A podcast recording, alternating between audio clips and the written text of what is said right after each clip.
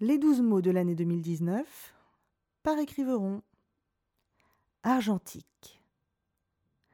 Prenez une plaque de cuivre saupoudrée d'une fine couche d'argent et polissez-la comme un miroir. Cuisez-la légèrement aux vapeurs d'iode jusqu'à l'obtention d'une solution d'iodure d'argent photosensible, puis laissez reposer à la lumière entre 20 et 30 minutes le temps pour la plaque de s'imprégner d'une image invisible.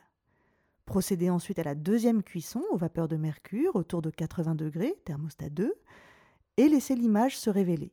N'oubliez pas de fixer avant le dressage en plongeant la plaque dans du chlorure de sodium avant de la rincer à l'eau. Servez et partagez.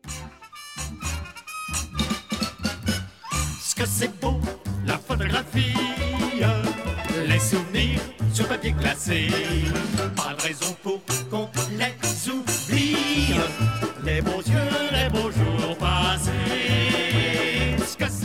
C'est cette recette mystérieuse et, il faut bien l'avouer, peu appétissante, qui est à l'origine d'un engouement phénoménal et international. Améliorant l'invention de Niepce, Louis Daguerre, en 1839, vend son brevet à l'État français, qui le met instantanément dans le domaine public, permettant au plus grand nombre d'accéder au plaisir narcissique de l'autoportrait. Ingres et d'autres peintres s'insurgent contre cette technique vulgaire que l'on ne peut décemment assimiler à de l'art. Balzac, fasciné mais craintif, y voit une entreprise métaphysique qui fixe le spectre invisible de la réalité. Mais qu'importe, les files d'attente serpentent sur les trottoirs et on se bouscule dans les ateliers pour se faire tirer le portrait.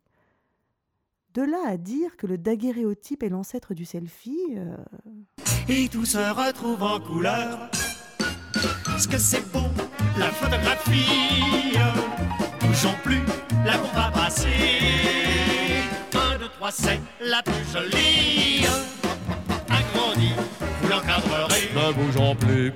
Attention, 1, 2, 3, j'appuie On sourit pour l'éternité.